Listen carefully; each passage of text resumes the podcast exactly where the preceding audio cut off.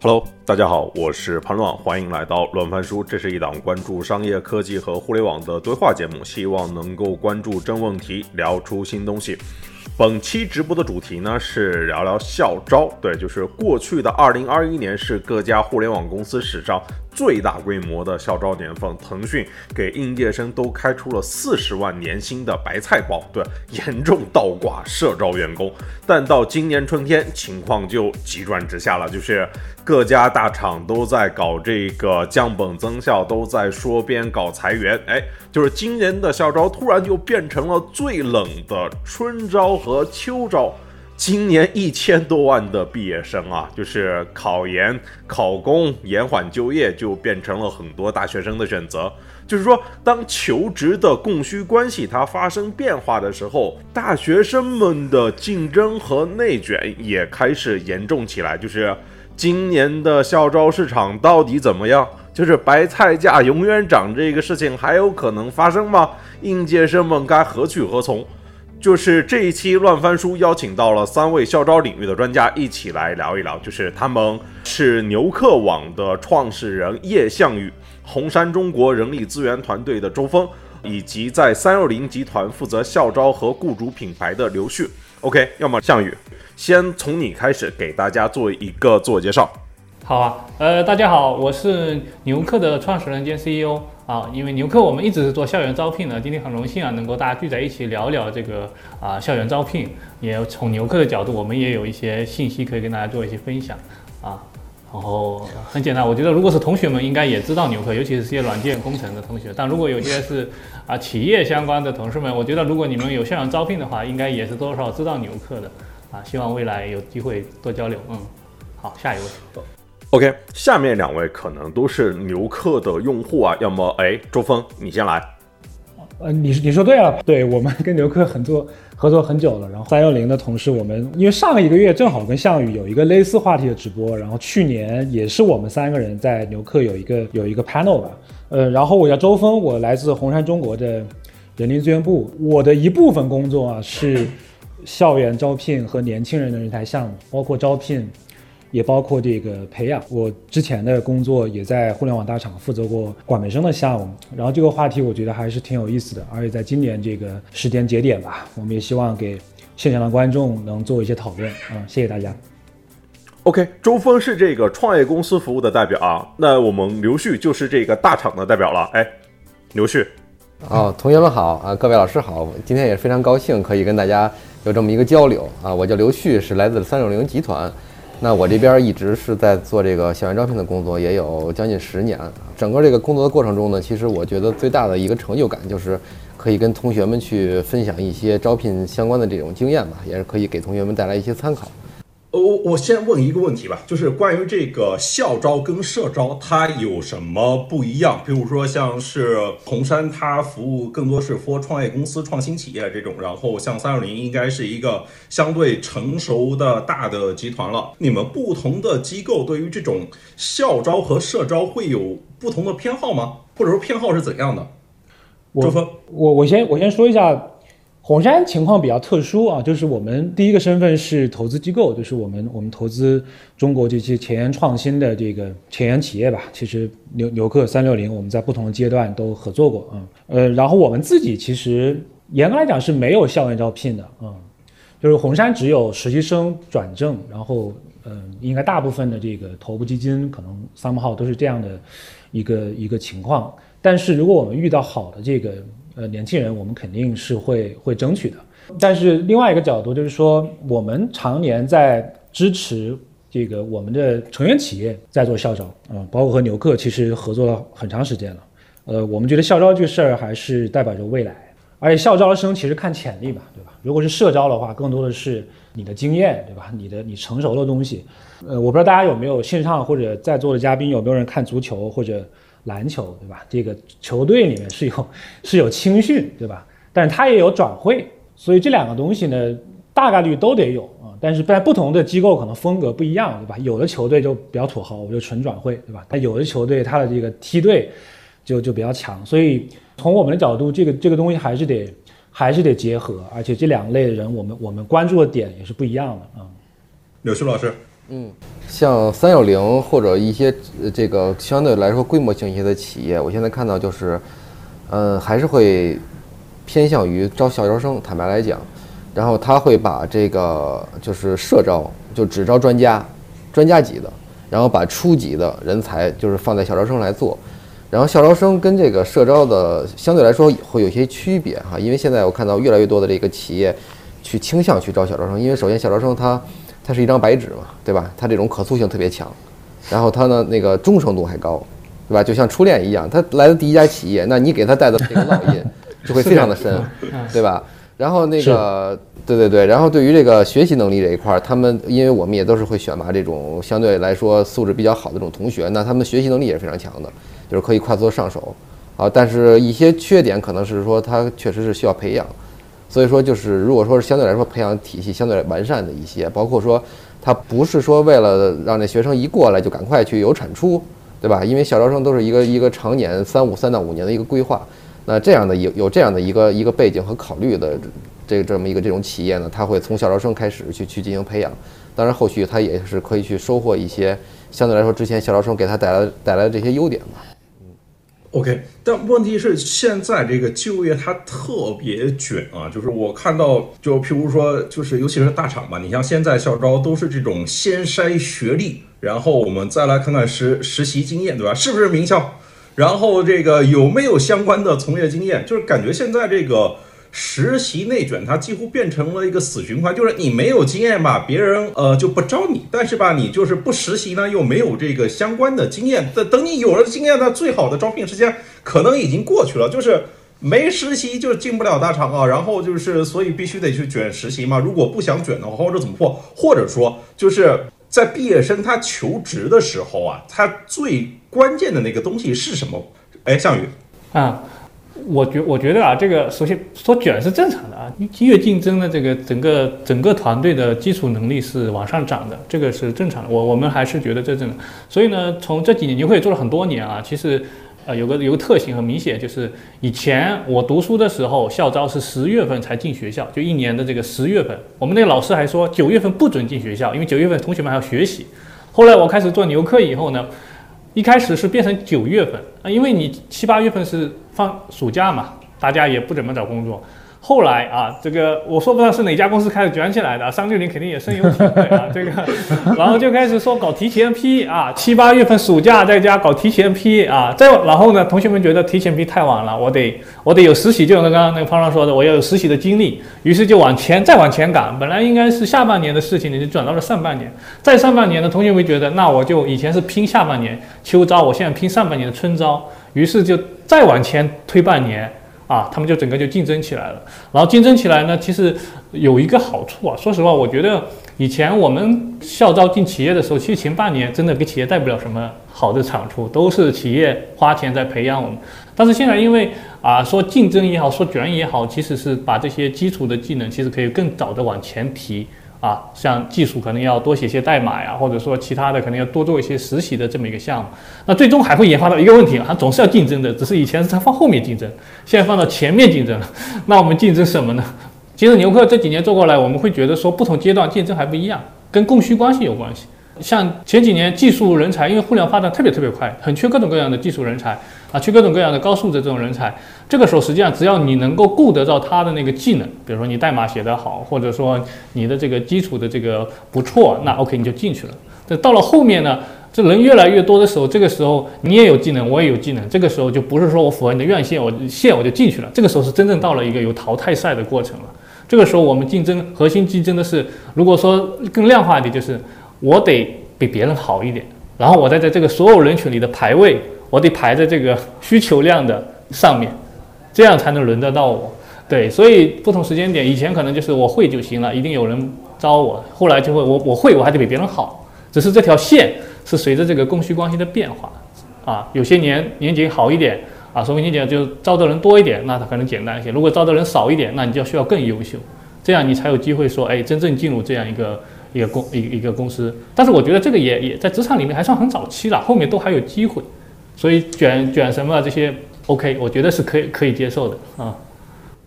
怎么听起来有点像是那个红皇后假说呢？就是大家必须跑起来，然后才有可能站到更好的那个位置。如果你想如果你想了，没办法了。对啊，这个这个车它就能载这么多人，你以前是大车，现在这个来的排队的人多了，那你真正想的话，你还是得往前啊，那没办法啊，这个竞争，所以我说竞争是好事。我我觉得自然自己的演化也是这样，竞争一定能够促进这个大家整体提高，整个行业都在提高啊。所以你看，我们中国的这些移动互联网的一些技术，其实在整个全球是领先的。啊，因为我们有很大市场去验证，这个是的确是这样的啊。刘旭，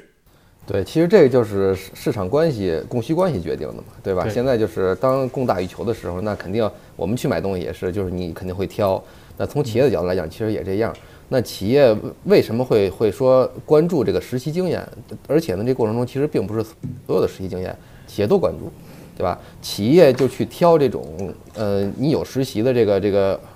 我们的这个这个思路呢是说是希望可以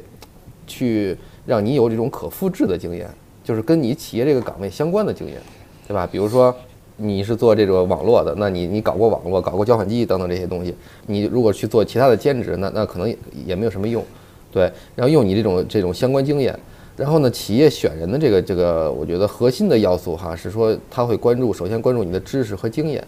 这一块儿。那对于这个有没有实习经验这一块来讲，会会分为两类同学哈，一类就是专业性非常强的，像我们看到有很多这像会计类的哈、法律类的，或或者说计算机类的这种专业类非常强的来讲，呃，相对来说这个实习经验就没有那么强，因为你在学校你也可以去做一些这种专业性的这种学习，然后包括专业性的项目跟着导师去做啊，相对来说就还好，尤其是一些像这种专业要求要求没有那么强的，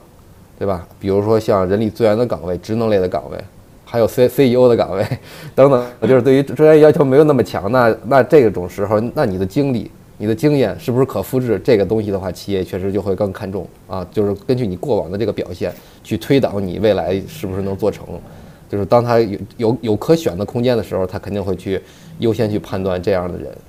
OK，一般的那个秋招的节奏都是什么时候开始的呢？譬如说今年大家观察到是怎样的？譬如说刚才那个项羽他说，可能都是不断不断的去提前，然后去抢那些，这其其实提前是主要抢那些大牛，或者说那种特别抢手的前端那种嘛。但是可能是到这个七月底八月的时候就全面搞，但是今年好像都没有什么提前批啊，这这都八月份了，这个腾讯、阿里好像都没什么声音啊，这个。哎，夏雨，你你你是别的公司？别的公司开始了，别的公司也有，对，就包括下一周我们有些客户啊，就是啊，整体我我的我我跟去年往年比吧，去年前年比，因为我们做了好好好多年了嘛，这些都是我们客户。然后那个整体我觉得今年有一些些往后移，以前最卷的时候，或者说竞争最激烈的时候，以前我们觉得说啊，九月秋招提前批七八月了不得了，然后大概在两年前的时候，这个上海电商公司五月份就开始这个搞提前批。啊，然后大家就都跟上了，就五六月就开始搞这种提前批。但今年我觉得它相对于往年的那种竞争其实，它有点往后移，包括我们这边也是。但是其实企业也还在，呃，有些企业甚至还在纠结，说我这个，因为他们会有两条线嘛，我提前批不搞，我还有个正式批。啊，甚至有些公司可能说，我今年正式批是不是要缩小规模或者什么类似这样的啊？所以今年整体给我的感觉就是它，呃，也可能是因为我们的呃以往的客户偏这种科技互联网会多一些啊，所以它整体会有一些些呃这个后遗。今年不是不卷了呀，评论区说的是校招需求少了呀，就是各家大厂都在搞这个降本增效。我看这个连招聘经理，这个社会招聘的招聘经理都少了，对吧？这所以你们就大家现在还招招聘裁经理吗？员先裁招人的人是吗？呃，一可能有个程度啊，就是因为现在我们这个 HR 里边儿它讲三支柱，然后有一个角色叫 HRBP，然后这 HRBP 的这个现在整个是在这个呃一直兴起之后呢，他们承担了很多招聘的角色，然后专门做招聘的，专注于做招聘的这个角色，首先从这公司这个这个人力资源这个架构上，它可能就会少一些啊。然后确实是会有这种现象，比如说公司如果说是降本增效、裁员干嘛的，肯定是 HR 先去干这个事儿嘛，对吧？干完之后，HR 再自己裁自己，基本上确实是这样。但是我觉得我我算是吃了校招的红利了，因为整个随着现在这个，其实整个行业，呃，因为我一直在这个互联网和 IT 的行业，然后在这个整个行业里边，一直对于校招生这一块儿还是非常关注的啊。然后就是即使说是那个公司去缩或者说减少社招的编制的话，那校招也都是会去非常重视。然后很多老板都喜欢听一个故事，就是我去给你招小招生，对吧？给你通过给你培养，给你把培养成自己的这个。自己的这个叫生生力军，对，跟着跟着苗红的这个牛客人是吧？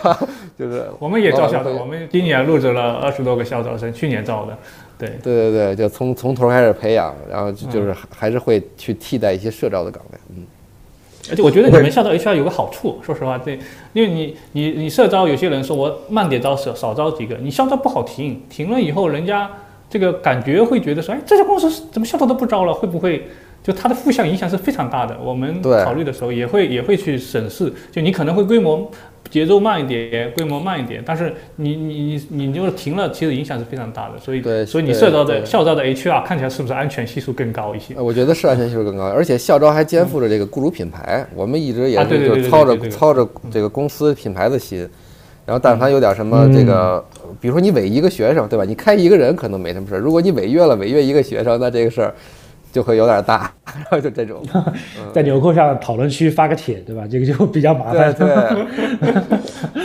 真的吗？但今年我看这个，就是很多人跟我反馈，就是二零二二年毕业即失业啊，然后今年的毁约校招 offer 被毁约的情况，其实是发生的比较多的呀。对，有，就是那就而且而且也不乏有各种爆爆出来的，就像那个最初的是从那个。呃，新能源汽车理想，对吧？然后从理想小鹏先开始的，然后后来就是这种有赞啊、转转啊、虎牙、马蜂窝、北森，其实各家这个互联网公司都有爆出来，就是应届生他被毁约的这个消息，对吧？呃，当然我看那个有有的是那个毁约之后，他的年薪起点说那个理想最最最典型理想的一个学生出来发。就是被理想汽车毁约之后，我的年薪起点从三十五万变成了十万。对，哎，所所以，我好奇一个点，就是什么样的情况下面，就譬如说那个项羽，你你可能就是很多用户都跑你们留客上面吐槽，对，就什么样情况下面，就是这个会发生这种校招了，然后哎跟学生去毁约，或者说什么样的 offer，或者说哪一类的学生他容易毁约呢？对，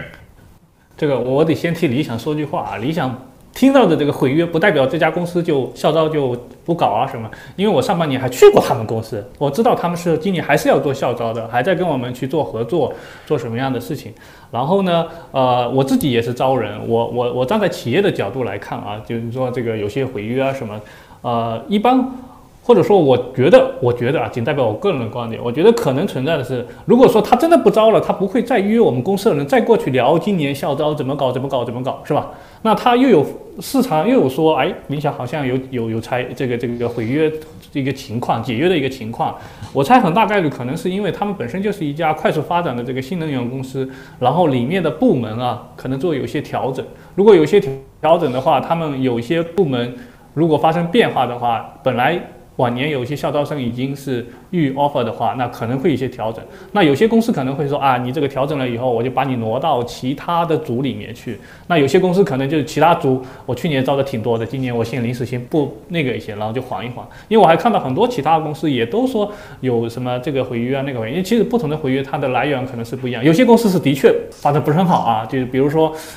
具体公司我就不讲啊，就比如说你去看那个港股有一些公司啊，他们这个今年因为上半年市场很差嘛，所以它的那个股价蹭蹭蹭蹭蹭往下跌啊。可能老板在上半年的时候，去年年底吧，可能还是雄心壮志的，但是经过市场一洗礼，不管是因为外部原因、内部原因，可能他也谨慎了，于是他可能就先啊发生了一些解约的一些行为。所以不同的公司，我觉得他们的啊这个这个原因还是还是不一样的啊。那有些公司实际上它还是继续的在。招这些这些人，而且还有一点，我觉得是非常重要的。企业解约啊，这个企业其实在降这个雇主品牌的，他明年的招聘会很困难。但是有一点，我觉得企业都应该做到的，就是如果你真的给同学们解约了，应该提前，而不是说到了六七月份的时候啊。你看我们现在七月份，有好多同学三四月份的时候还等着去你家上班呢。你回头这个马上就毕业了，你跟人家说我不要你了啊，甚至有些公司还可能就给。这个钱都不给，就是毁约会有毁约毁约毁约金的啊，这个就很糟糕了。因为我觉得同学们刚初入社会，你这个当头一棒，这个社会教你做人有点过于血腥啊，孩子们还是要服一服啊。这个这个，我觉得同我们做企业的还是得这方面还得尽量能做得好一些啊。如果真的毁约，提前啊该补的补，然后给他们介绍更多的这个机会啊。我个人是看这些的啊，嗯。我觉得毁约这个事情，主要是企业它公司对于这个市场啊，或者自己业务出现了误判嘛。就是因为你一般提报这个销售需求都是六月份嘛，然后那时候各家可能还没来得及踩刹车，然后再到后来等到要去这个发带薪酬的 offer 时候，哎，就是都开始踩了踩车。然后为什么没踩刹车呢？我觉得这是不是跟这个前两年这个市场情况是有关系的？我我我老感觉就是。我记得就是去年还是前年啊，总感觉每家公司都出来说这是我们史上最大规模的校招。哎，今天我要招五千人，呃，明天我要招一万人，就是各家都不断的扩招，都说自己是史上最大规模的校招。就去年那是最爽的一届，今年可能是相对较惨的一届。这个刘旭肯定有那个，你来讲讲你们为什么会竞争成这个样子？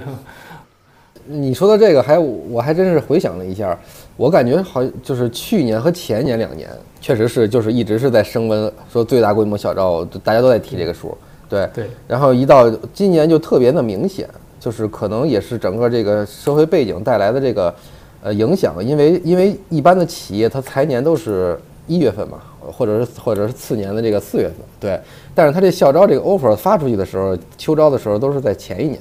那已经发出去了，然后然后然后再再毁约，就是其实到他到财年结束之后，老板找他们算账的时候，然后再去做这个年度预算的规划的时候，发现我们这个人超编了啊！你这个可能是你现在的人都超编了，你还要往进招人，然后这种情况下，他会去涉及到毁约啊，这个是正常的一公司出现毁约的这么一个一个现象。然后还有刚才那个像于总提到的是说，有些企业你为什么不早点毁，对吧？你别这个。别等到六七月份再回。其实我也看到过这种现象。那这种现象呢，其实我觉得同学们识别一下，呃，就是有些企业它招小招生，它可能就是为了廉价的劳动力。那在这种情况下的话，它其实真的会就是说，呃呃，HR 啊，校招的 HR 会跟部门去讲说，你别你也别你别这样，对吧？你这么毁约搞得这么不好，大家都不开心，干嘛？但是呃，这个用人部门会说，我我这个人走了，谁给我干活？我现在这摊活谁来干？我我我就不能我就不能那么快告诉你到底我谁能留谁不能留，对吧？比如有十个同学，对，就是他可能就是那种企业是是相对来说，他是为了说更多的是通过学生去补充这种初级的这种用功这么一个角度，所以他确实会拖到不能拖的时候说，哎呀，那个不好意思，对吧？走吧，之后我再招下一批人再过来补，就他是这种。其实从这个企业的这个利益或者说是这个产出上来讲，它是这么一个一个现象啊。然后对于正常的这种企业来讲，相对来说就是我们都是会，如果说真的有违约哈，就是像，比如说那业务财年啪叽一看，那哪块业务不挣钱了，那这块业务要走，对吧？像今年也是某有一些大厂也出了这种整个一条业务线全砍，就这种，就基本上也是因为这个财年之后算账算出来的啊，然后去毁。哎，我想到一个事情啊，就是白菜价这个事情，就是前几年炒的比较火啊。这个，这当然主要是针对于那些程序员那些同学来说的。我记得那个一五年的时候，程序员应届生里面校招生应该是白菜价是能将近到二十万，对吧？然后到一七年的时候，像字节这种，就是可能提到了将近三十万。当然，华为、腾讯。后来也都在不断的加码，三六零可能也也在不断加码这个事情。我说这个给应届生疯狂涨工资这个事情，它能继续吗？因为经常的我就是一方面校招生看这个都很爽，但你知道，就是我们这种已经工作了几年的，尤其是那些同学都是倒挂这个事情，他倒挂很严重，经验明显不如我们吗？怎么回事吗？这个就是这个，所以我的问题就是给应届生疯狂涨薪酬这个事情还能继续吗？下面会降薪吗？哎，要么刘旭你。你能回答吗？这个问题方便回吗？我这个还好，呃，我看到的现象就确实是这样，就是包括每年都倒挂。我们因为我们现在也在做这薪酬，就是每年的薪酬的体系的一个设计，每年都倒挂。但是对对于企业来讲，为什么倒挂了他还要干呢？对吧？他确实很痛，就是从 HR 的角度来很痛，他只能依靠薪酬保密去保护这件事儿。但是因为他不付这个钱，他就招不到，啊，这个可能是企业的痛点。因你你百度 offer 这个人就是三十万，那你要不给三十万，你你你就别要。那这种情况下，嗯，企业愿意去，如果真的看上这个东西，他的能力是可以的话，这个这个业务是愿意花这个钱去把它雇过来的。然后内部的话，他也是确实是，嗯，这几年都会有这样的问题。然后我我觉得很难解决吧，它台湾也很难解决。就是这这是一个整个这个是这个发展过来，就像刚才项羽说的，就是你赶上这这赶上这一波了。然后但是现在呢，企业开始冷静了，各大企业甚至开始聊说，我们整个要以前是每年校招薪酬都会往上调，但是现在企业各个行业的企业们就会在聊，哎，我是不是不调了，或者说我是不是往下调一些？然后去追求这种长远稳定的这种发展，就是已经出现了这种现象了。嗯，特招也是，我们公司就招了一些降薪过来的人，不是我们逼他的啊，是他自己自愿 降薪来我们公司啊，因为他也知道自己在那个公司里面这个以前是有这种溢价的，工作找了好几趟，发现哎，我的真实价值可能是低一些。啊，我我们今年招了一些人，他们我我们就有比原来工资要低的，然后再过来。啊降薪这个事儿是很难谈的，因为互联网公司太多了，你给我降我就走，就是基本上降薪就等于变相离职，变变相谈离职，对。然后所以说就是基本上降薪这个事儿不会干。然后那个我我看到一个什么样的降薪的情况呢？是三十五岁之后，对于这个叫什么中年危机的人，就会有降薪接受的去转啊，这个是可以谈降薪的，嗯。以前我们可能就一直涨，一直涨，但白菜价都涨成了这个这个金菜价了，最终还是要回归到正常的这个 这个薪资的这么一个一个，你你的付出跟你的呃给公司带来的收益一定要非常的强关联的，不然公司活不下去，你也活不下去，是不是？那我公司不行，那别的公司大家投行的差不多嘛，模式都差不多，那都是一样的道理，大趋势。哎，周峰。你方便聊吗？这个你你有什么观察吗？我我其实其实我我是同意项羽的，因为我们也跟很多企业交流，包括这两年我个人的观察，就是因为因为我也经常会在学生群或者我也会跟别的企业交流，这两年的薪资是有点偏高，嗯，因为因为市场太太火了，或者另外另外就是讲可能企业过于乐观了啊，在这个疫情这条缓解那段。一段时间，所以终究它还是要回归一个一个理性吧。如果我们往回看，其实往回看二十年，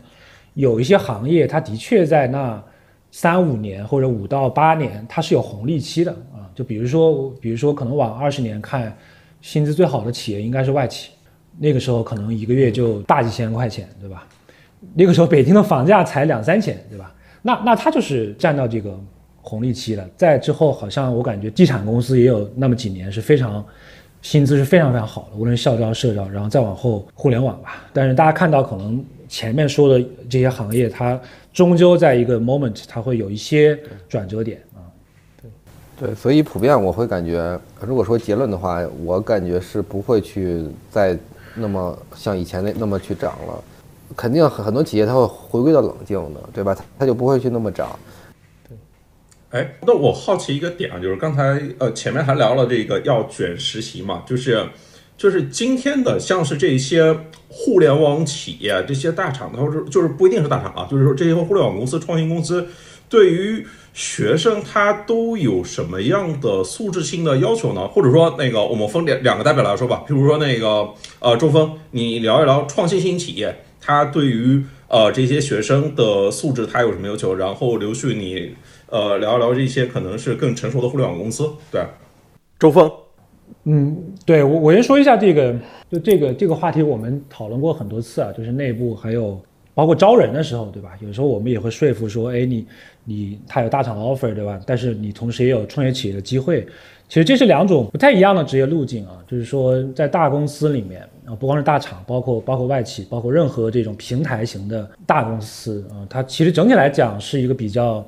比较结构化啊，然后比较这个一个一个一个打怪升级的这个模式吧，就是说它相对来讲是比较嗯能预期的，比较结构化的。然后呢，其实我们也能理解很多人的第一份工作大概率啊，就优秀的大学生大概率他可能第一份工作会选的这种这种平台型的知名的企业啊，比如三六零，比如说其他的大厂啊。但是创业企业这个它的环境其实蛮不一样。这个正好跟项羽一个月前聊过这个话题。其实项羽当时说野生的环境，对吧？其实我我是很很赞同，就是说，嗯，它不是一个结构化的，然后你从 day one 开始就是一个问题驱动的环境啊，就是你是通过解决问题、解决这个最直接的这个挑战来提升自己的，可能也没有太多的正经这个坐在教室里面的培训，对吧？或者可能也没有人这个像大公司里面这样保姆式的这个辅导你，对吧？或者做你的 mentor，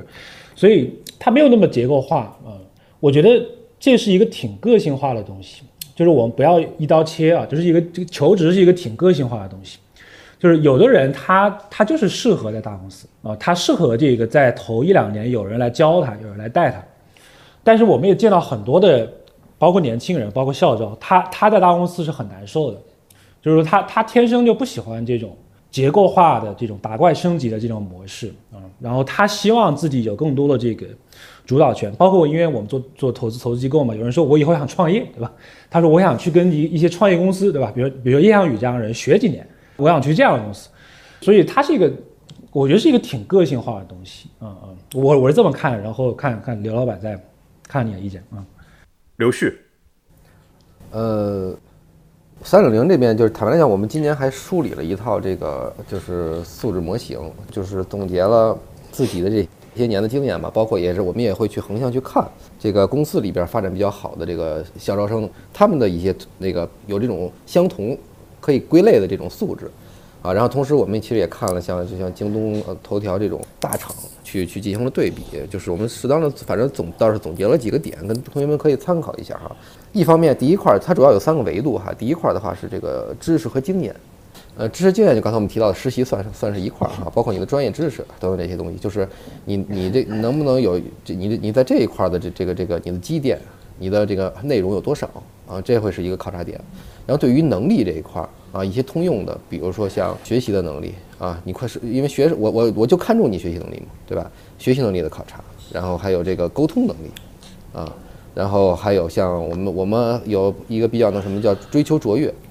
就是我们会希望这个同学，你是做过一些，或者是就是你确实是有可以有这种追求卓越的品质，啊，这里边当然也我们也会去拆开了去揉碎了再去再去看，会有不同的维度，啊，比如说追求卓越里边像有这种你自驱力，对吧？你的你这个这个交付啊，你你是不是能能能能驱动自己设定目标，然后去去交付目标，对吧？然后还是不是你做事能能挑战自己，去去做一些有挑战自己的事儿等等这些，然后。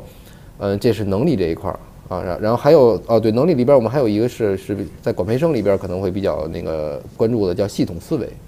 就是你的这个这个这个整个这个思维的思维能力这一块儿啊，我们我们确实也会发现，可能每个人可能左脑右脑嘛，对吧？这个不太一样的话，确实会有包括后天的训练，就确实会有一定的差别啊，这这这个这个不同的人之间啊，然后第三个维度呢是适配性。就是因为互联网公司有互联网公司的特点，对吧？然后那个包括传统企那个或者国国企呀，或者是这个创业企业有创业企业的特点，那你是不是跟这个企业的这个这个基因也好，文化也好去吻合？这个匹配度有没有？因为校招生我们主我们主要是会去期待他三到五年以后的发展嘛，对吧？如果说你你跟这个文化不不吻合，干个一两年就走了，其实你也难受，嗯，公司也难受，因为还没把你搞起来呢。就就就就就走了，对吧？所以说一定是这个适配性，这个呃你喜欢的和公司可以给到你的，还有整个这个文化的这个这个氛围，你是喜欢的，对吧？这种节奏啊等等这些，你们才能在一起长久啊。价值观相同的或者这么去聊，嗯，才能长久。就就是基本上我们会从这个知知识经验，还有关键的能力啊，还有这个适配度这三个维度，会有一些细项的这种细项，然后去进行每一项的去评分和打分。然后去进行一个筛选，大概我觉得就是大型的企业他们会有这么一套这个选人的这么一个逻辑。嗯，项羽，我们这边创业公司我们会很，如果说同学们的学习能力强是很加分的，因为创业公司他过来有很多都缺嘛，你一定要快速的去学习啊，然后你可能一个人要干三个人不同的工种都有可能，然后你学习能力强的时候，你就在创业公司更合适嘛，能够脱颖而出。啊，我们自己招的一些校招生也是，就是啊，所以我们在面试的时候，因为校招生毕竟他的技能是非常有限的，学校里面大家都是差不多的啊，我们更多会去招那些学习能力强的，或者说简单说就是聪明一些的人。你你在面试的过程中，你发现他的思维很快。啊，然后给你一个难题，他会有一些创新性的想法，可能就是生活中某一些事情跟他映射起来、关联起来，是这样的。然后进入公司以后，慢慢的，他这种学习能力就会在在这种我们这种创业公司里面啊，就有比较大的一个发挥，因为很开放，这个地方就需要你有很多学习的长处啊。刘旭，嗯，对，聊到这儿，我我突然想那个再延展一下，就因为我们提到，包括那个小云也提到说学习能力啊，包括刚才周峰提到的一些素质。就是很多同学可能也会不太清楚，说那学习能力到底什么样叫学习能力强啊？就是什么样的 HR 在选选人的时候哈，就是你怎么样去看这个人学习能力强和不强啊？这边我就是我想给大给给大家也是展展开了去分享一下，就是比如说什么叫学习能力哈？学习能力其实我们会把它再拆分成三个维度吧，或者三个动作啊。第一块的话就叫嗯掌握要点，就是你能不能。快速的去理解别人给你传达的这个这个信息的内容，对吧？比如师傅带你也好，给你讲了个东西，能不能立刻把这个关键性的这个这个这个要点去掌掌握和牢记，对吧？老师给你讲个东西，你能不能就是把它这个快速的吸收啊？这是第一步。那第二步的话就是转化输出。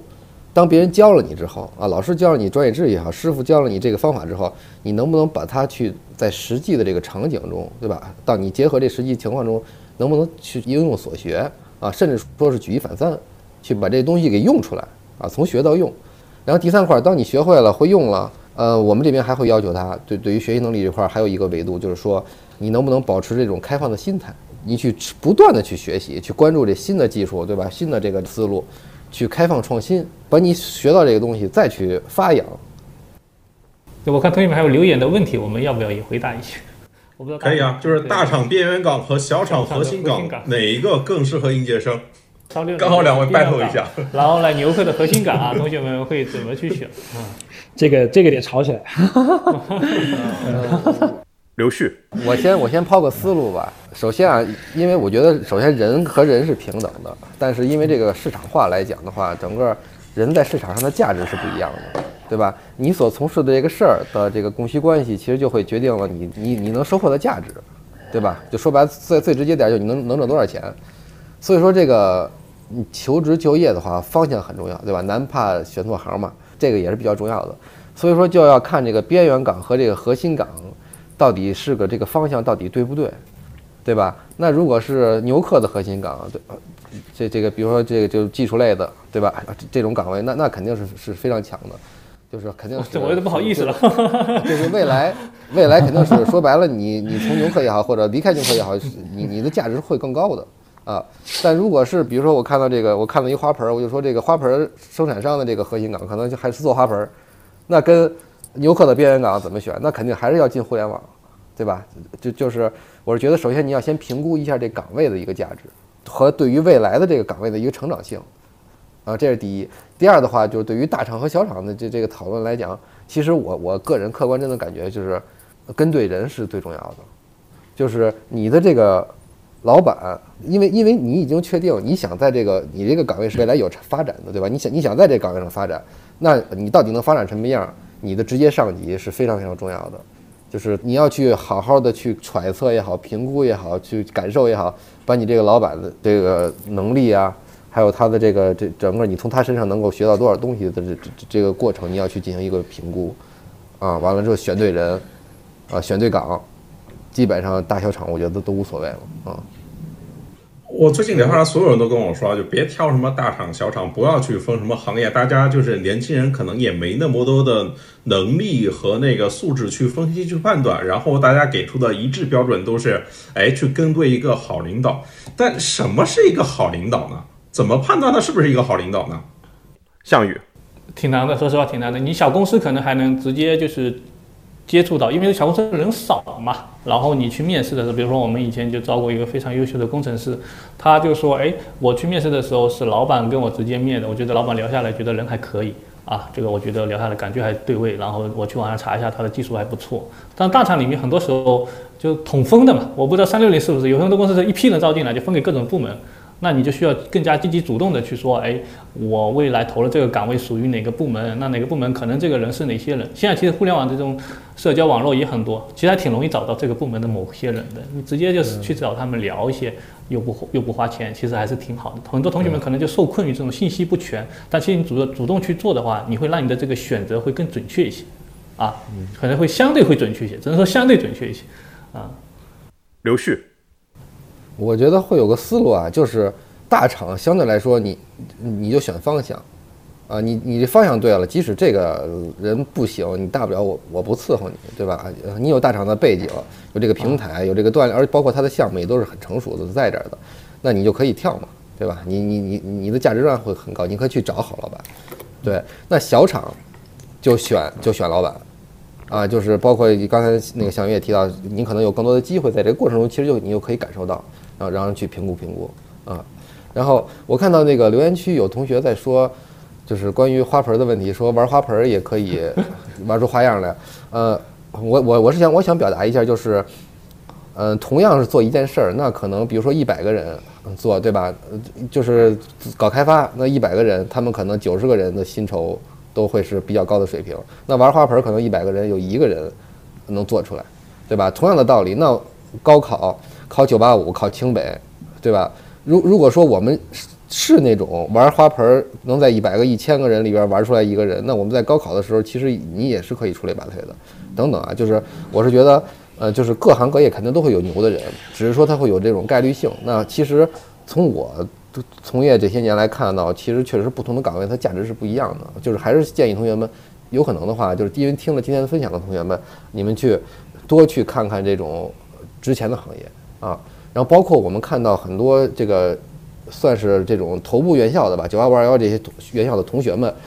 他们也确实是在，首先他们是在非常努力的去去学习，第二的话，他们也是去去去做实习等等，就是他们去包括去他们会去提前实习去去学习这个行业，然后去参加各种的活动、各种招聘会，就是去去丰富自己，就是他们会很努力啊，就是也是可以给。呃，相对其他的这个这个同学们更多的一些参考，就是我们我们其实是要向着优秀的人去学习的，啊，然后我还想再回答一下那个说什么样的领导叫好领导，啊，我是感觉，因为你跟一个领导说白了，你毕竟不是为了跟他处关系，或者说是跟他去处感情，对吧？主要其实你是为了提升自己的价值。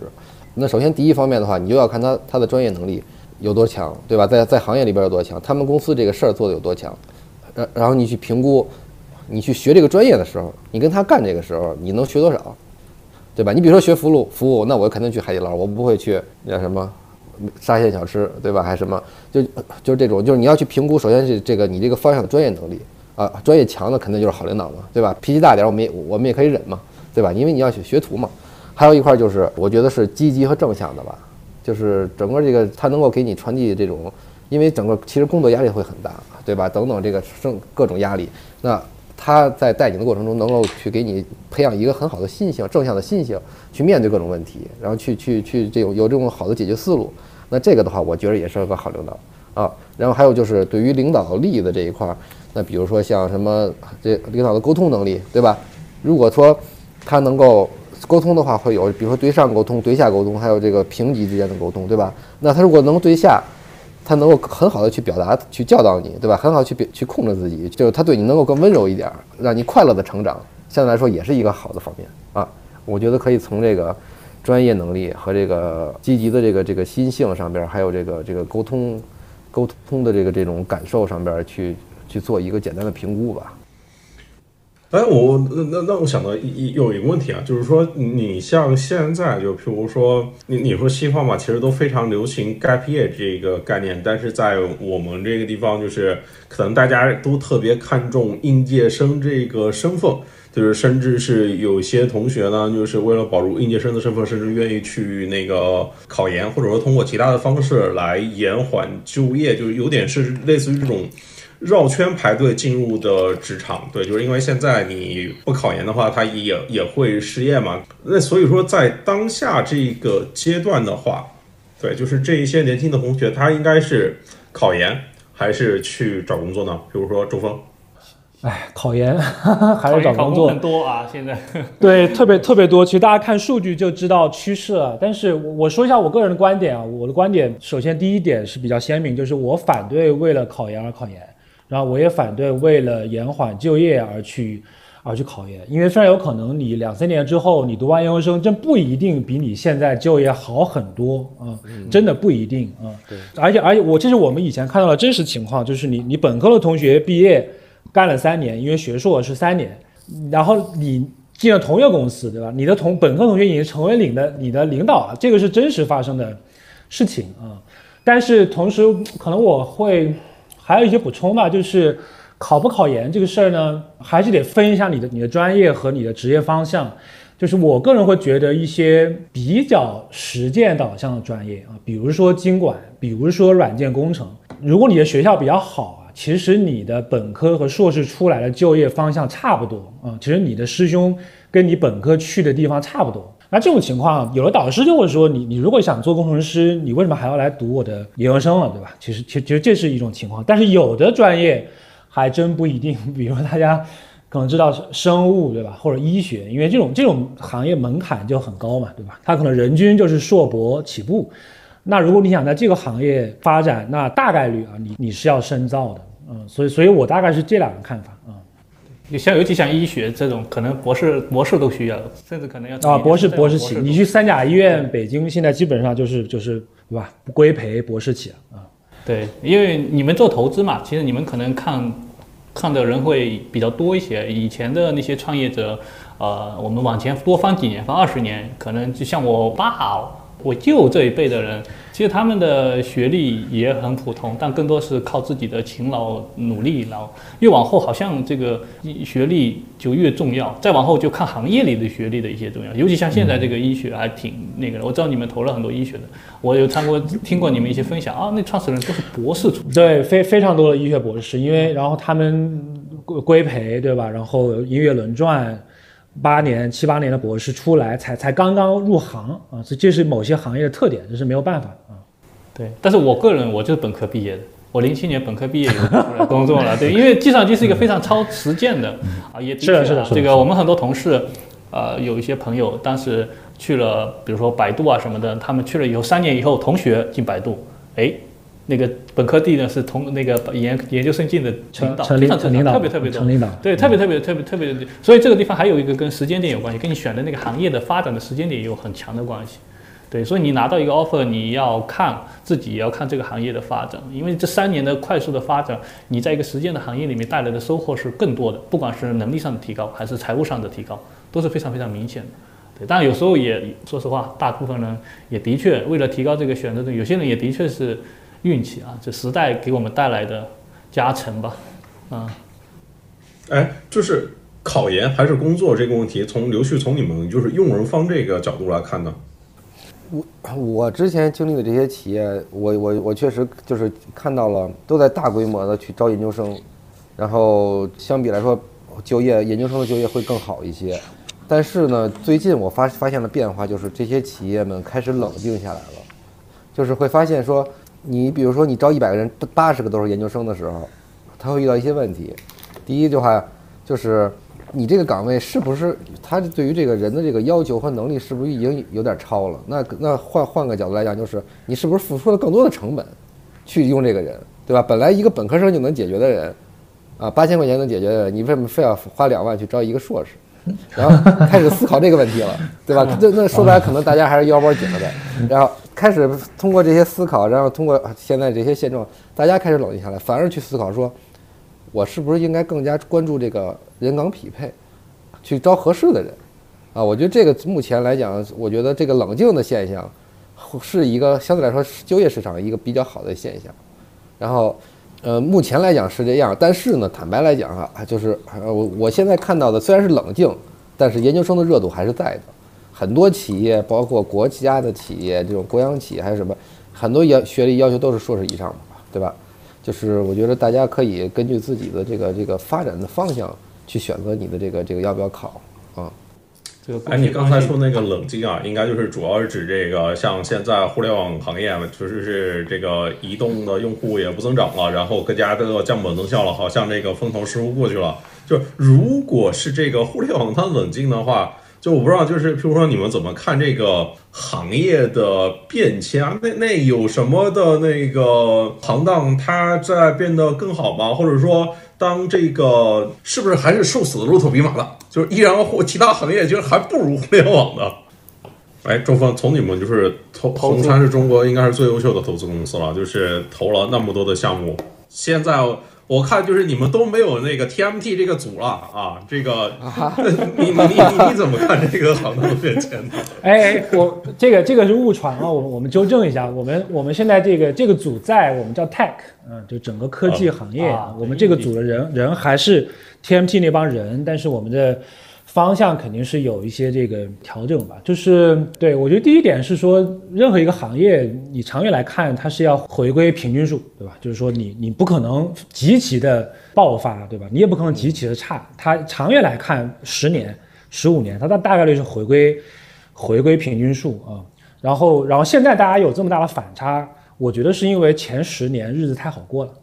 对吧？就行业太好了。对吧？就是我们去看所有世界五百强的公司，他们都是有这个 up and downs 和和这个巅峰，对吧？低谷再回来，但最终它可能是一个这个平均的状态，股价市值也也稳定的。这这个是一个。正常的一个经济周期，对吧？我们之前是有点 有点太这个这个太太舒服了啊，这个是一个一个原因。然后因为刚刚有人留言，这个说未来可能这个是中小企业，因因因为其实我我想呃就是代表一些这个科技型的中小型企业，因为其实他们很难在媒体上这个发出自己的一些声音，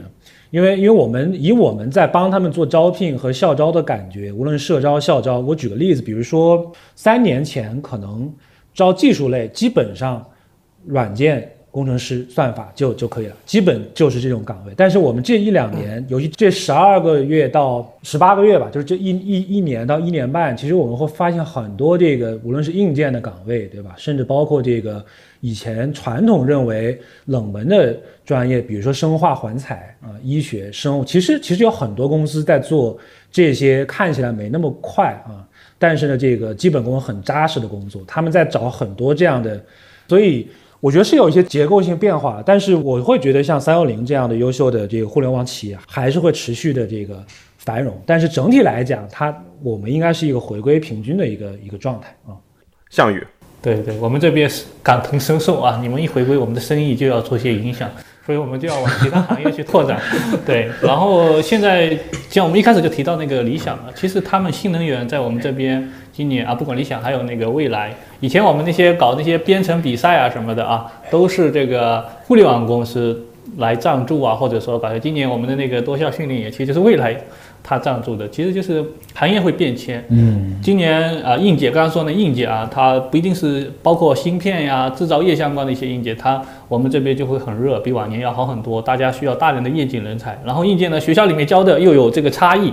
于是他又会重走二十年前互联网走过的路，又要招那些没有硬件基础、聪明的孩子进入这个行业，把这些孩子培养成一个应届的人，然后最后这个行业慢慢去发展起来。包括新能源啊，它它是软硬结合的。还有各种自动驾驶啊，是类似这样的一一个变化，所以我们自己也看过去啊，我们在互联网在很顺的过程中，我我们做了一些客户，也都是有起落的。我相信说一波起了，一波落下去，一定会有另一波起来。以前我记得很早以前，互联网金融也很火，我们我们有一年可能很大一部分收入来自互联网金融，来给我们说自己要招人，因为他们这个快速发展。后来互联网金融就慢慢就下去了，再后来就有就教教育行业的也下去了。那今天互联网整个往正常的回归的时候，新能源起来了，硬件起来了啊，那他们肯定会慢慢慢慢的也会在增大。那我也相信，可能过个十年二十年以后，新能源跟硬件相对成熟了以后，我不知道下一个是什么啊，可能又会有新的行业再起来。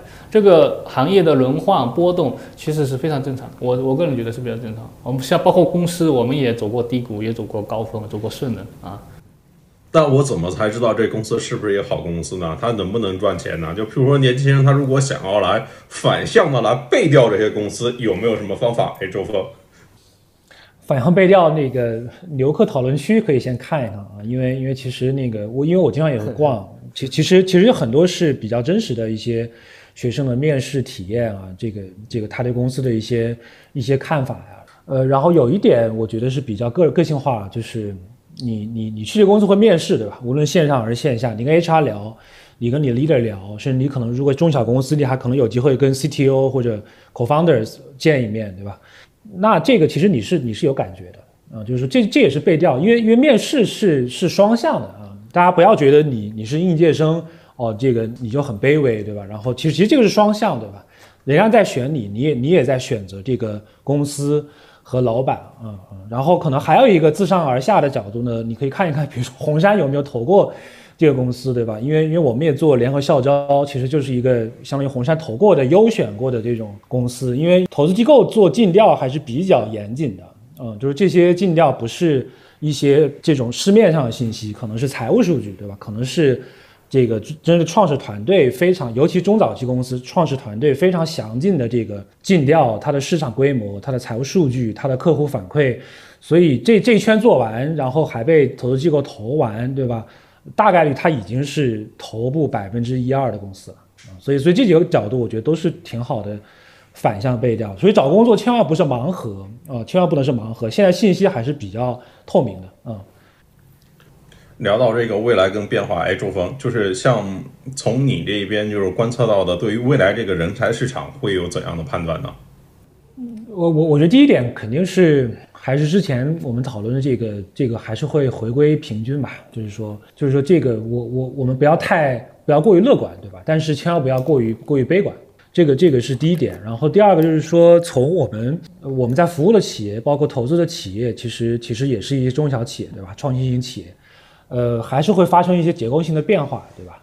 就是简单总结，可能过去十年为什么互联网那么那么火，它它做好了一个事情，就是第一个是把 C 端的这个数字化做了足够好啊，真的是做的足够好。中国的很多互联网企业，其次有有很大的这个人口红利，对吧？但现在我们发现人口红利好像 好像已经快没有了，对吧？就简单讲，大家不已经不太生了嘛，对吧？然后你的增长就是人口增长在这里，但是其实我们在看。呃，企业的这个数字化还是有非常大的空间，比如说三六零做安全，对吧？其实这个领域领域也也有很大的空间啊。然后企业效率的提升有有非常大的空间，所以这一方面有很多的东西能去帮助我们解放人力吧，提升效率。所以所以这一块一定会有很多岗位出来啊，无论是 SaaS 公司还是企业企业服务。还是还是安全，包括刚才提到了这两年比较火的，像 EV，就整个这个车的产业链，不光是主机厂，包括所有相关的这个产业链，甚至包括这个碳中和吧，对吧？这是一个挺大的一个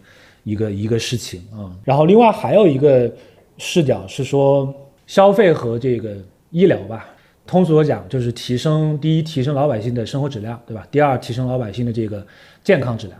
这两块还是有挺多机会的。所以刚才为什么我专门提到像生化环材这样的专业？其实我我个人是想为这些专业做一些证明的，对吧？以前大家老说它是四大天坑，对吧？但这个这个是有问题的。但是你看，你看这些专业在西方是非常受人尊敬，而且技术含量很高的一些专业，对吧？比如说，比如说西方国家的制药技术，我们差距还是还是挺大的啊。就是举随便举个例子，所以这一块我觉得未来。这些需求就是看上去啊，过去十年我们看上去那些冷门专业，它会逐渐不那么冷，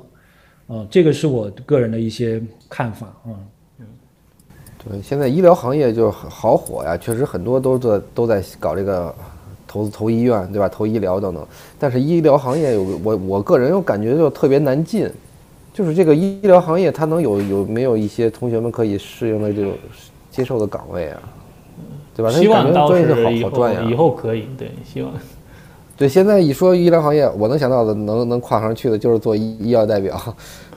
我补充一下，可能我我粗浅理解，因为我我不是投资人。嗯，其实医疗有很多细分，就是医院当然是最直接 to C 的，对吧？然后也有比如说整个药的研发，对吧？然后也有这个做药的 CRO，就是帮助企业做研发。那还有一些企业在做这个。这个比如说诊断、体外诊断，对吧？还有还有核酸，对吧？其实核酸这个赛道这两年因为疫情，其实是比较上升是比较快的啊。然后还有有非非常非常多，这里面还有做这个医疗器械，对吧？其实医疗器械我们之前很多企业也在牛客上会招，因为他们也招这个电子工程，对吧？甚至材料，甚至计算机，所以它是一个，嗯，从这个传统的这个 biotech 到这个 medtech，就是工医工结合，其实其实都有啊，都有。呃，然后我们也见过招聘中也见过有这种工程师，他可能就转到这个这个，比如说 AI 医疗公司，他他做算法，因为因为 AI 医疗公司它主要就是 CV 嘛，对吧？你你在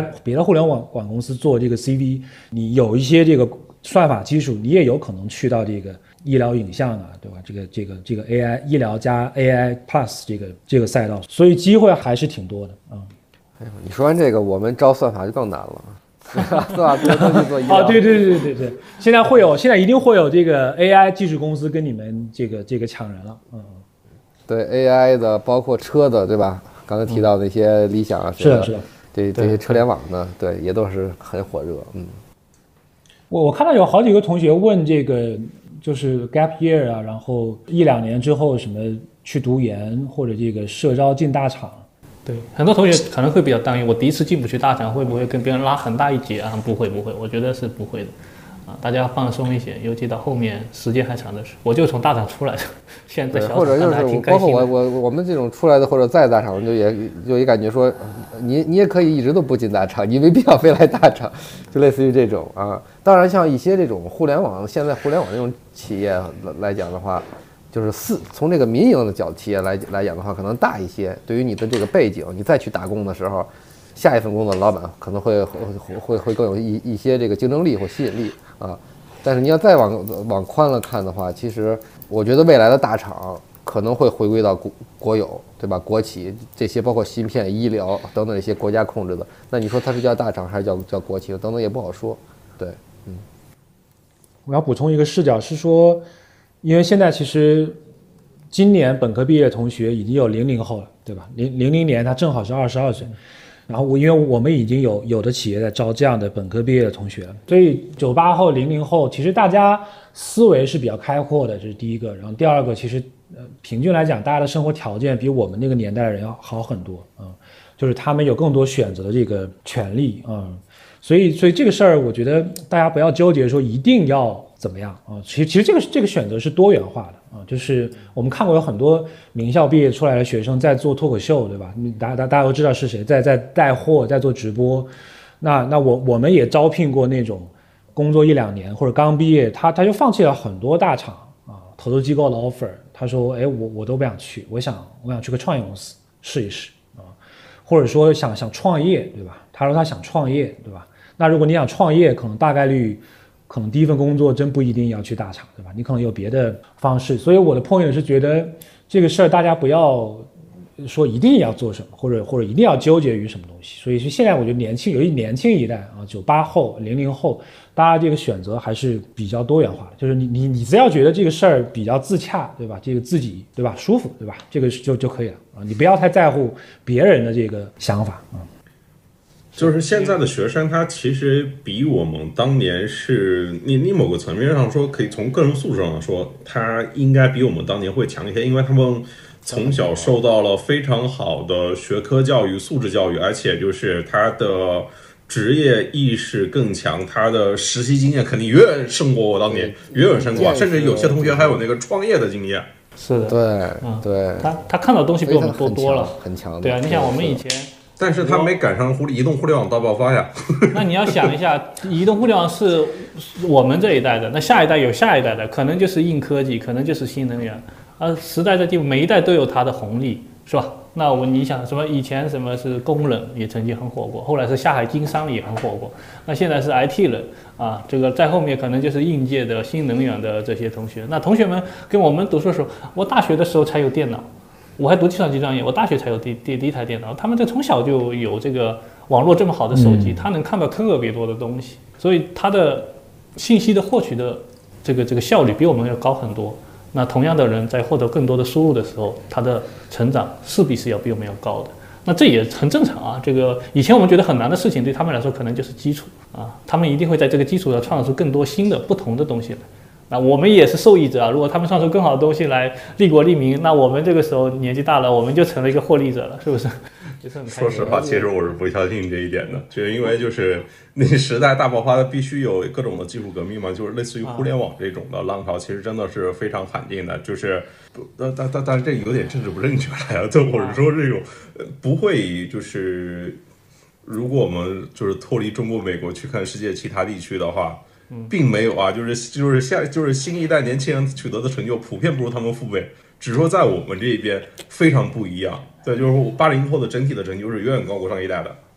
对，我觉得刚才那个潘哥提到的，说是我们八零后的这个成就超过我们的父母，这个角度可能是说经济上，经济上，对经济上的，对吧？我们赚可能赚的多了，或者说生活条件上的改变会比较大了。然后对于他们这代人，我觉得他超越，就是我我家孩子超越我这些零零后们的点是说，他活的会会更自我了，对吧？活的更精神层面，那那你说这个是哪个是成功，对吧？这完全同意。对对，比我们活得更好啊！对他们以后可能就不追求这个了，对吧？就像现在很多发达国家，就是我们现在觉得出门开个奔驰、宝马很牛，那别人就可能就就就就看他就是一个代步工具，我不追求好车，对吧？我只只追求我精神层面的满足等等这些，可能也是一种幸福。嗯嗯，对。我觉得，我觉得大学是相对来说对国家真的是一个非常公平的，或者说一个机会，对吧？就是跟这个身份是没有任何关系的啊。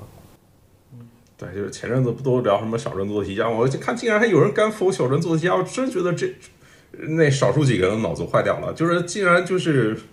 就是去去否认这个普通人通过一个公努力的通过一个公平的机会来实现自我提升的事情。对，这条通道不能关，这条通道是最公平的，就是努力能够看得见回报的这个，包括牛客我们自己做这个网站，我们早期一开始也是刷题，因为自己通过刷题你是能够很快的提高你的编程技术，这个人才的上下流流动是非常非常重要的。啊对，我就是我，我记得我上学的时候，我们老师就吐槽过我，就是你看我们都说什么题海战术，那这哪题海战术了？小河边都还没摸到呢，就题海战术了这种。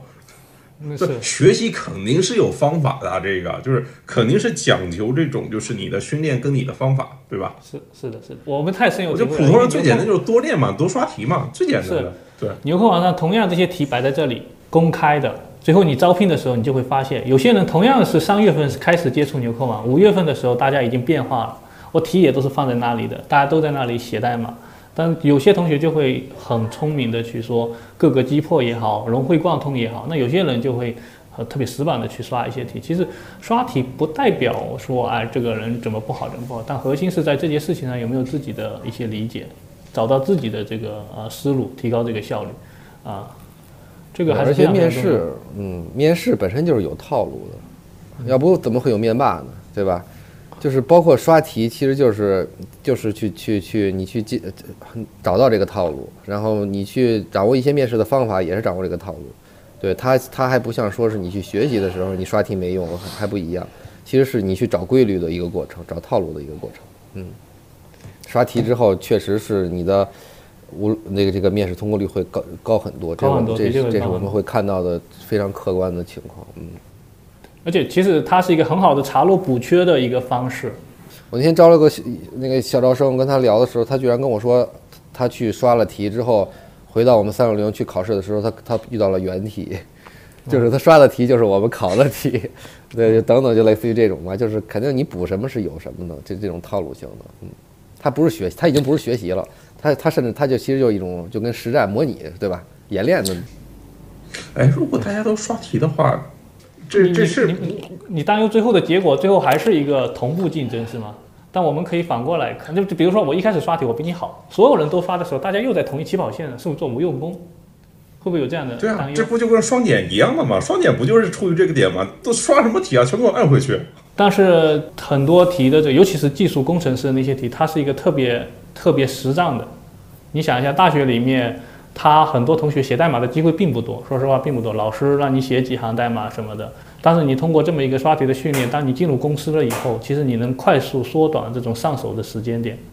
啊，他大家都都刷题，虽然最后的进这个进公司的排序没什么变，但是所有人都在公司里面能够更快的发挥社会价值，能更快的跟企业企业里已有的人合作起来，这个是跟跟那个不一样的。对，因因为你有时候会觉得说，哎，我这道数学题做得好还是差，跟我进入大学以后用处不不同嘛。但是你这个编程写代码会不会，或者我的数学逻辑会不会，我的那个那个数据分析的能力会不会，我进入企业马上就能发挥作用，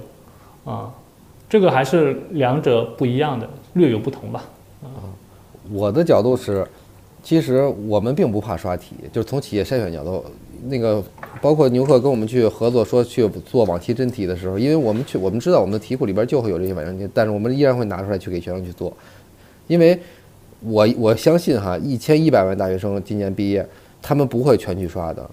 就包括就是只有少部分努力的人，他才去会做这些事情，包括就是他们会努力的去寻找解决办法，对吧？你看我们今天。其实坦白来讲，都是这个行业里，就是在这个行业里边，都能不同的角度给大家去去传递这个一些经验也好，一些分享也好。那我们现在的观看量五五万、十万，对吧？大概这个量，它只是少部分人群，他会去努力去找这些渠道，我去学，我去跟着搁俩小时，我去学。然后这些题，我会去认真的去刷去做啊。我的角度就是说，你你即使说。你去刷刷题了，只要你愿意去付出这些东西，去付出这些努力，最终你得到高分，我是认你的，啊，其实是这么一个角度啊。因为坦白来讲，这题你会和不会，你到工职场中让你去去去干活什么的，就是包括你的这些基础，其实那个并不纯的依赖于这道题你有没有做对，对吧？而是说你到底是不是付出努力去为了为了去去实现你这个目标等等这个过程。啊，所以，我我们不怕刷题，而且我也相信，不是所有，就是所有不是所有人都会去刷的，嗯，可能还是就注重这个过程，嗯。刷题本身就代表他就是更愿意努力，对对，嗯，这个是的，这就是为什么我说我们早期很多员工，我们的用户啊都是水平质量比较好的，所以企业才愿意跟我们做合作。其实本身我要不要选择刷题，这已经把人已经分成了不同的群体啊，有些人就会主动去提高自己，有些人就是等着。哎，呃，三位都是跟这个做销售相关的，就是有什么相关的建议？这种就是给到大家，因为大家都经历过那么多优秀的人才，就是说怎么，譬如说他在工作的第一年里面嘛，就是在他第一份工作的第一年里面，就是能够给到他一些什么样的建议？就是应试的技巧这些，我们就先都略过去啊。项羽啊，明白明白，就进入职场以后的第一年是吧？对，我会建议大家，首先啊。第一年一定会碰到很多很多问题，因为这是从你的职学生生涯到职业生涯的转变，很多东西都是新的。我们的内心啊，在学校里的做事方式跟企业都是不一样的，所以你就碰到非常非常多问题。第一年，其实我们也看啊，第一年是离职的高峰期，很多人就是哎，我进了大厂也好，进小厂也好，一年不到就走了。我会建议大家第一年不要跑啊，他们叫论啊，不要论。然后这个这个大家第一年实际上呃，其实可以把这个问题。拖一拖，看自己能不能解决它。因为你跑了，你后面还会碰这个问题。这我这个太太常见了，我自己就吃了这么亏，啊！一开始觉得公司不对，不是我不对，我先跑，我想了另一家公司，发现，哎，这个问题怎么还存在？后来我就明白过了，不是公司不对，是我不对。对，尤其创业以后就碰到很多问题，第一思路是我哪里做的不好，而不是他不好，公司不好。这个我觉得第一年，尤其第一年啊，因为很多人第一年第一选择是先先换一个，很多人都是后面终究会发现。都是我的问题，啊，这个我会给汤圆的建议是这样的：第一年，嗯，朱峰，对我，我觉得作为年轻人啊，尤其很多那个潘老板的粉丝，也是一些高学历和对吧创投圈的一些同学，就是对聪明人，这个其实你们的机会都是挺多的，对吧？就像叶神讲啊，我我不不高兴我要走，对吧？确实你们的机会是挺多的？但是在第前两年，那个我觉得作为聪明人，这个你你的自我、你的 ego 还是要低一点啊。我们内部经常讲，你的 ego 和你的绩效大概率是成反比的，啊，因为你 ego 如果太高，你你就学不进东西了，对吧？你就听不进别人的建议了，也不会也不会去学学去去主动去学了，对吧？就停滞成长，这这是第一个。然后第二个是，我觉得无论是什么学校毕业，什么专业，其实有一个东西特别公平，就是每个人一天只有二十四小时，七乘二十四。所以，所以千万不要浪费时间啊！其实你们可以想一下，包括我们这几位嘉宾，你们的这个大学寝室的室友、高中的同学，其实大家起起点差不多，对吧？但是五年十年以后，其实发生了巨大的变化，对吧？大家做的行业、大家的收入、大家的职业有巨大的变化。其实这里面就是时间利用的问题。所以我觉得第一年其实不要浪费时间啊。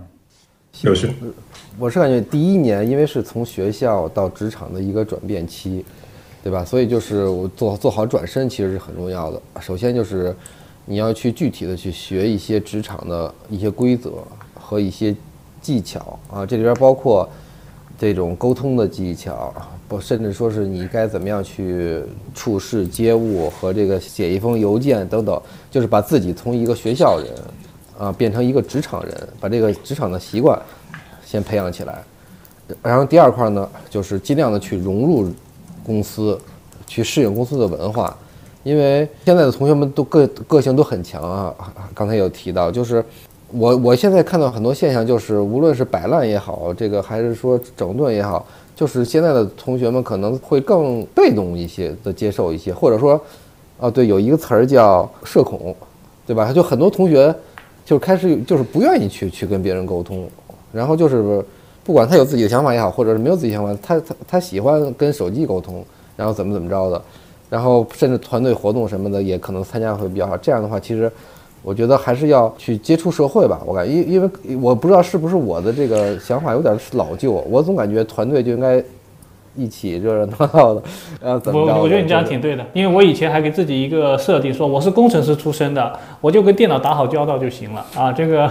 写代码写完好写。其实我们去公在公司里各种，我得跟呃同事沟通协作，跟老板汇报关系，或者说跟老板呃这个对齐目标，类似这样的。就是你就是就跟我说的，你第一年不做的事情，第二年还得做。你职场这么长，这个是职场必须要学会的基本技能。啊，我以前就觉得我我一定要写代码，只写代码，我那个不跟我是那不是我的技能发展树什么的。但是有一部分的这个基础技能，你都要去尝试去去突破啊。这个是特别有些人就会容易给自己设限，什么社交，刚说什么社交这个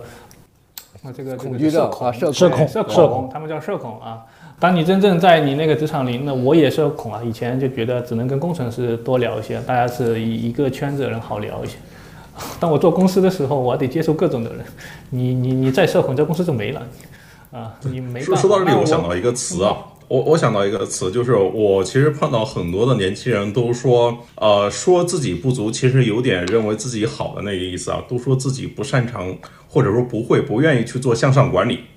如果大家真的在职场的话，我今天对于这个词产生另外一个看法，就是如果我今天管很多人的话，你不做向上管理的话，你怎么跟我对齐啊？对对，这个我怎么知道你在干什么？对，是的，这就是工程上讲，就是整体效率怎么最大，你必须要用协作跟沟通。啊，对，还有就像我们在对于这个学生有一个核心要求，就是沟通能力。那沟通能力除了说你能。表达清楚，第一，第二，你能倾听，你能你能接受清楚以外，我们还有一个要求，就是叫适时调整，就是你可以根据这个对方的这种状态，或者是这种沟沟通的形式去调整你的你的行为。那很多同学就会说，我就是我，对吧？我我我为什么要改变自己去跟别人沟通？那那在学校，那那我看哪个同学顺眼，我就跟他玩；不顺眼，大不了老死不相往来。但是在企业里边。对吧？你会，你经常就会，你需要去让不同的人去配合你。那你不想改变自己，是因为你没有一个，你没有遇到，就是你需要去实现一个明确的目标。当你手上有一个任务，你要实现目标，并且不得不别人配合你的时候，那你就是需要想出各种办法，对吧？改变自己去去跟他达成这个沟通，去让他帮助你实现目标。对，所以就是有些东西是不得不改的啊，就是大家，我觉得。聊到这儿的话，大家要有这个提前有这个意识啊，去去进行一个自我的一个开拓，去进行这个文化和团队的一个融入啊，大家协作去去解决问题啊，这这个可能是公司的一个职场中的一个规则吧，嗯，对，就是这样。我觉得最后希望大家今年。找工作顺利啊！我们这个是个老年中年了啊，别说老年人了，中年了，讲了很多职场的这个事情啊。这个希望这个同学们今年找工作还是得顺顺利啊。这个因为职场很长啊，今年就算碰到一些问题，还要乐观一些。嗯嗯。OK，那我们聊了就是两个半小时，那今天就差不多到这里。好，呃，这个谢谢，好的好的，这个谢谢潘老板，谢谢，对对对，谢谢两位。好，对，那老师再见，是这样是吧？好，拜拜拜拜，希望大家有机会再见，拜拜，拜拜拜拜，拜拜。OK，今天就先聊到这边，大家可以订阅、点赞、评论、分享。如果还有什么想听我说的，欢迎在评论区互动留言。我们下期见。